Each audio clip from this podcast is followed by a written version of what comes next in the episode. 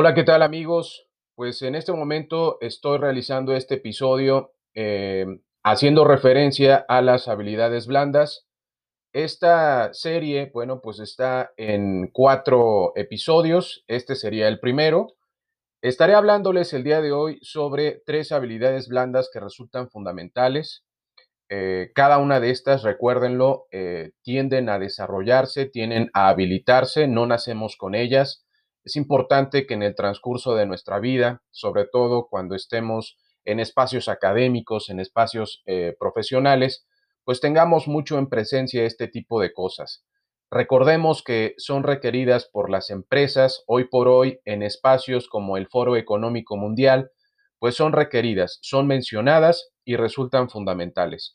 Hablaremos el día de hoy de la administración del tiempo. ¿Qué es la administración del tiempo?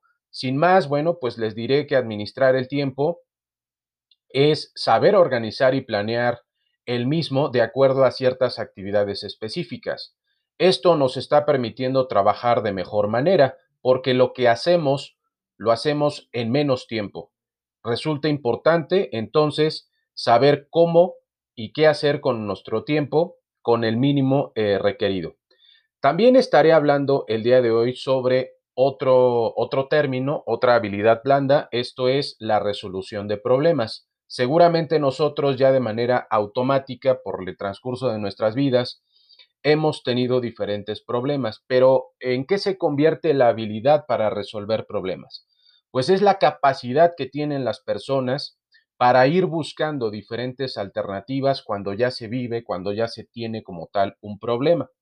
Esta habilidad sin duda requiere que estemos analizando la situación y a su vez estemos probando cada posibilidad hasta llegar al resultado más deseable.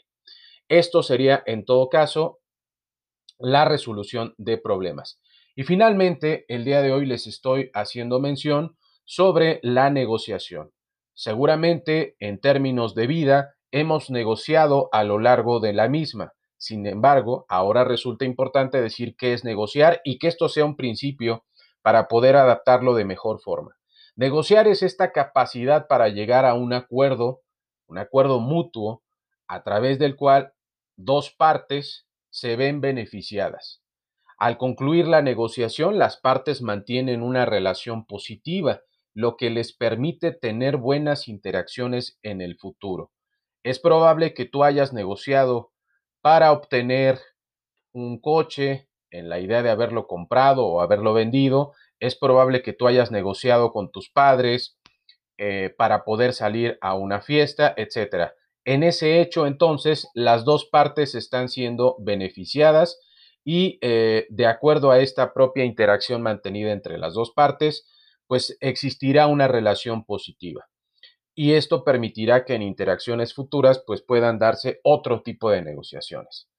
Bien, pues he llegado entonces al final de este episodio. Espero que la información de estas tres actividades blandas, de estas tres informaciones de actividad blanda les estén sirviendo y que puedan dejarme algún tipo de comentario en eh, el episodio que ahora se destaca. Agradezco mucho que hayan tomado eh, la información y que ésta les pueda servir en eh, situaciones futuras. Me despido de ustedes, soy Mario y les deseo mucho éxito en su vida. Cuídense.